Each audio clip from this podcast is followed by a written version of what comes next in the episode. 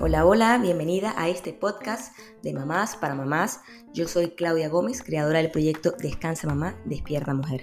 Aquí hablamos a calzón quitao lo que sufrimos y callamos las madres y obviamente también las posibles soluciones para no volvernos locas en el intento de ser buenas mamás sin abandonarnos en el proceso.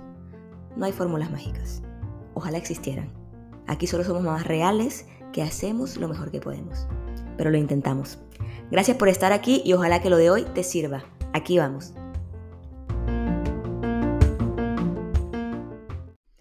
Aprender a delegar.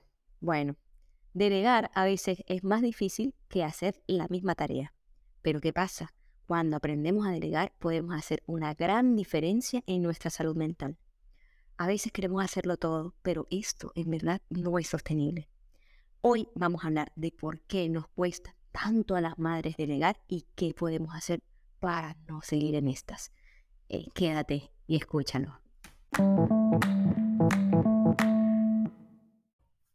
Bueno, hoy el tema, vamos a hablar de la delegación de tareas. Antes de empezar, quiero aclarar un punto, ¿ya? Aquí en la, la delegación que yo voy a hablar no es no es esta de que le digo a mi esposo que haga esto, yo le digo a mi hijo que me ayude con esto. No, no, no, no, eso no, eso no es lo que vamos a hablar. Yo lo que quiero que hablemos es de delegar donde le entregamos totalmente el control al otro. Le decimos, a partir de hoy, mijito, mi amor, esto es tuyo. Tú te encargas de esto. Hazlo como a ti te guste. Esto te pertenece. Eso es muy distinto a tener que decirle al otro, haz esto, haz lo otro, porque eso no es delegar. De alguna manera sigue siendo una carga mental para ti, recordarle al otro que tiene que hacer la actividad. Entonces, dada esta aclaración, vamos, empecemos.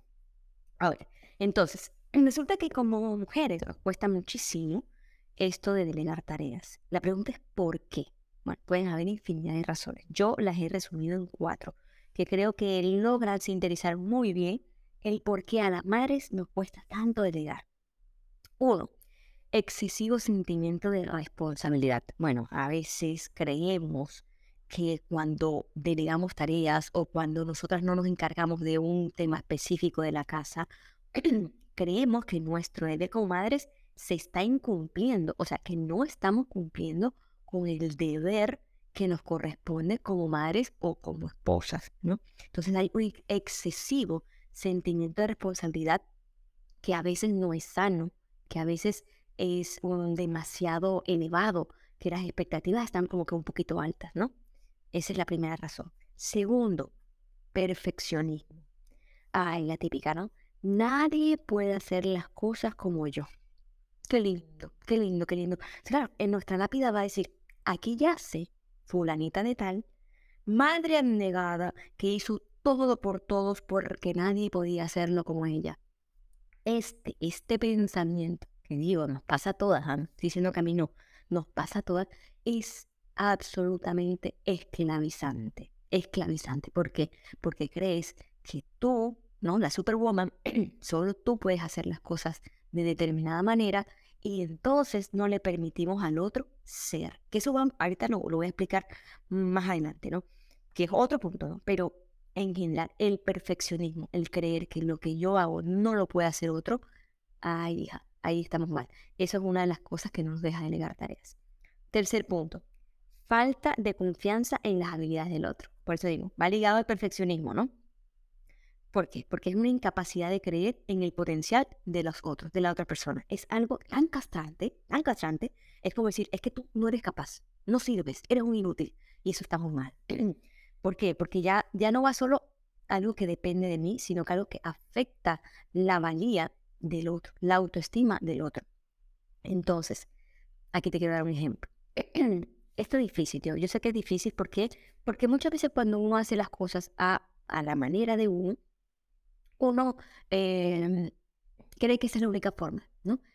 Cuando uno delega de verdad la tarea y le dice al otro, esto te pertenece a ti, tiene que darle la oportunidad a esa persona a que encuentre su camino, a que encuentre su forma. Porque lo importante es que, es que llegue al resultado, ¿no? Platos limpios. ¿Cómo lo hace? Bueno, ahí verá. Pero tienen que estar limpios, desinfectados, qué sé yo. No, no simplemente dice, este es el resultado que yo quiero. Y aquí lo que te quería contar, en ejemplo. Hace unos años para atrás, eh, mi esposo me dijo, amor, necesito que te encargues tú de las finanzas de la casa. ¿Por qué? Porque pasaba que él era el que hacía mm, los pagos, em, administraba el dinero, tarjetas de crédito, todo esto, y yo lo gastaba. yo gastaba el dinero, es decir, yo era la que hacía las compras y todo esto. Entonces, es muy difícil manejar el dinero así. ¿Por qué? Porque en este caso, en mi caso, yo no tenía la visión de qué era lo que estaba pasando, de cuál era el presupuesto, de si estábamos pasados o no, ¿no?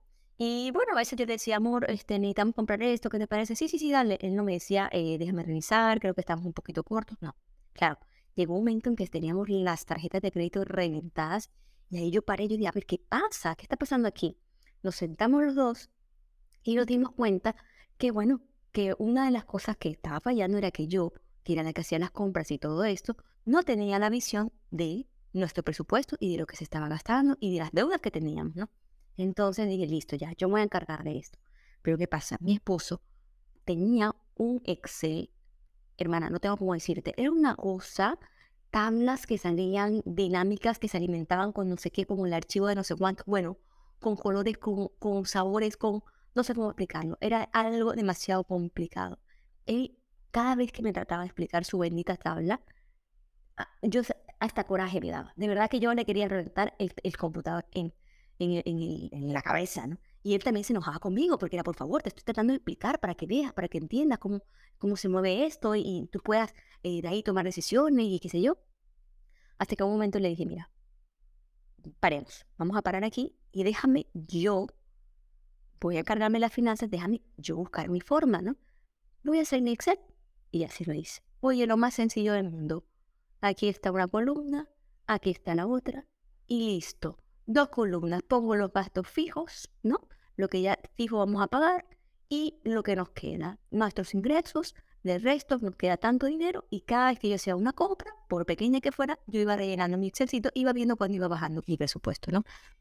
Santo remedio. Cuando yo le expliqué a él, mira, en pocos meses dejamos de tener deudas, comenzamos a gastar exactamente en lo que podíamos gastar.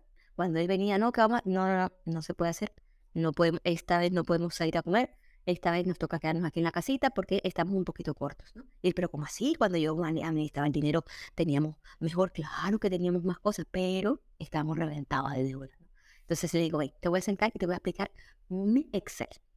Él cuando lo vio, obviamente él, era súper sofisticado, y ver mis dos columnas tan sencillas y decir, bueno, a pesar de que le parecieron la tontera, lo que tú quieras, esas dos columnas simples nos dieron un cambio total en ese momento en nuestras finanzas. Y a él le, le hizo comprender que no siempre las cosas se tienen que hacer como uno cree. ¿no? Él tenía de seguramente que su, su, material y todo lo que hizo era absolutamente eh, mejor en, en, muchas cosas, pero bueno, ¿qué pasa? Que era tan complejo que ni él mismo le llegaba, que ni él mismo podía tomar decisiones, ¿no? Y al final me dejó a mí usarlo desde mi camino, crear mi propio método, mi propia forma y lograr el resultado que queríamos, que, que, era lo que queríamos, gastar primero, por lo menos, gastar lo que ganábamos y luego ahorrar, ¿no?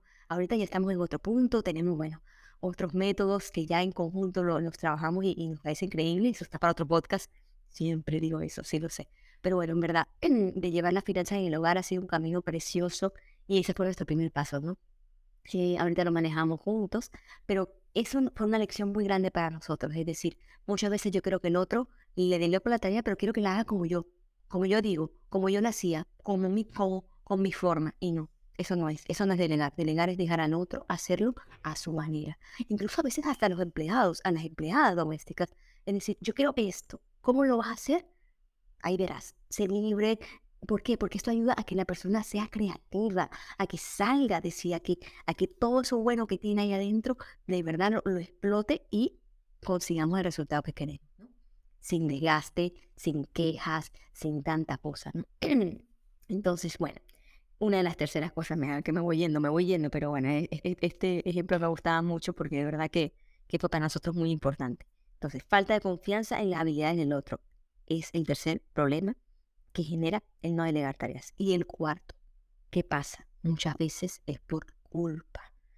Pensamos que delegar nos hace egoístas, nos hace eh, malas madres, ¿sí? Porque yo tengo que hacerlo siempre, porque yo tengo que entregarlo todo hasta la muerte, hasta la última de la gota de mi sangre. Y la verdad es que no, no tiene que ser así.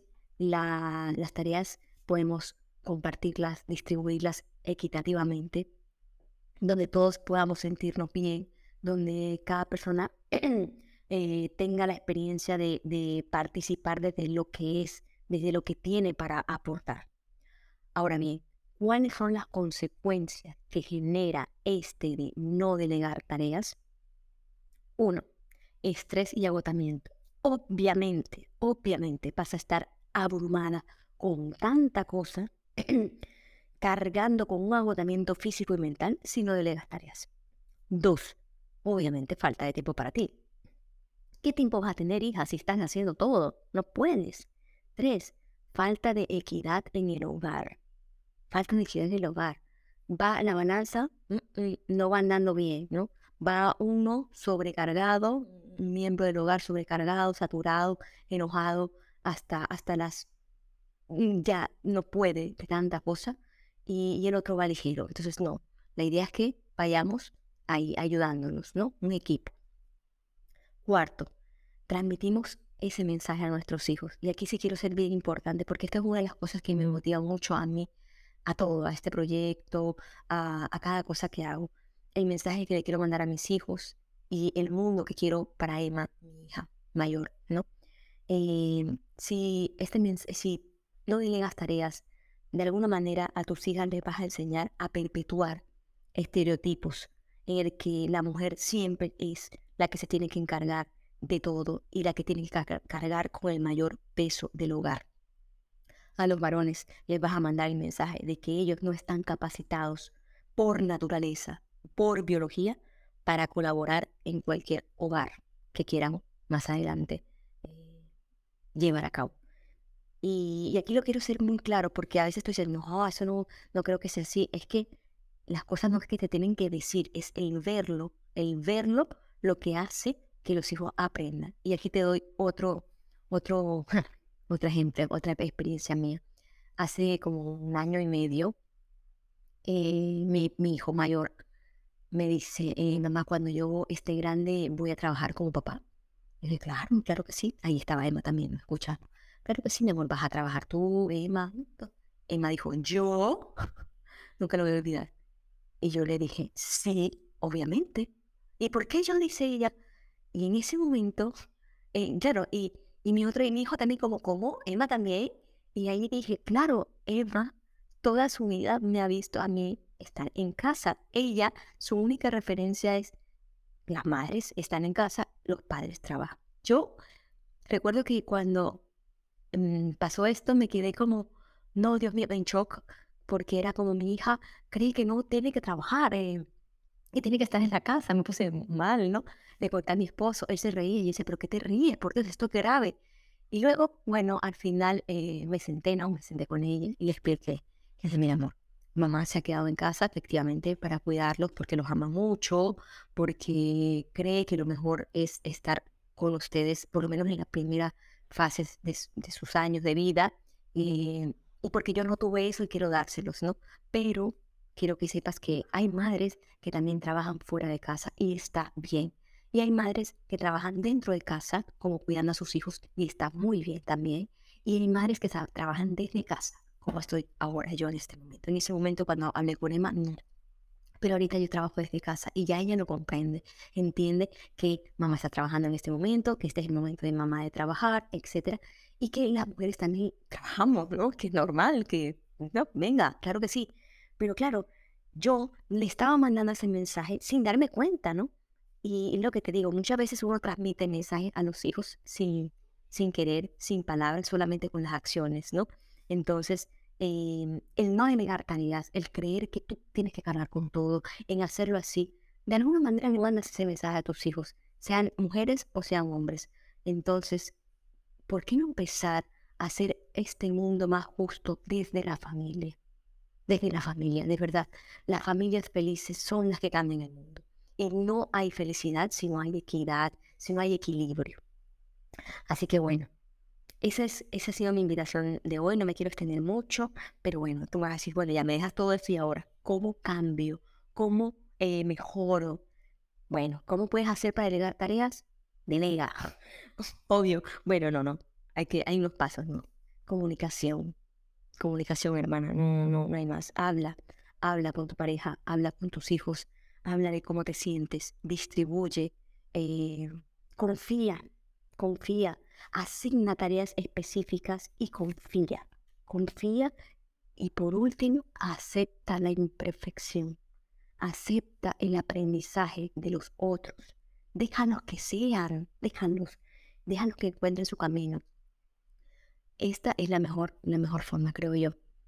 Comunicación, delegación, asignación específica de tareas y confianza. Y bueno, ¿qué más te puedo decir? Espero que te haya gustado este episodio y que delegues, que delegues porque de verdad tu salud mental es importante, el equilibrio de la familia es importante y que todos estén bien es también importante. Gracias por escucharme hasta aquí. Te mando un abrazo. Chao.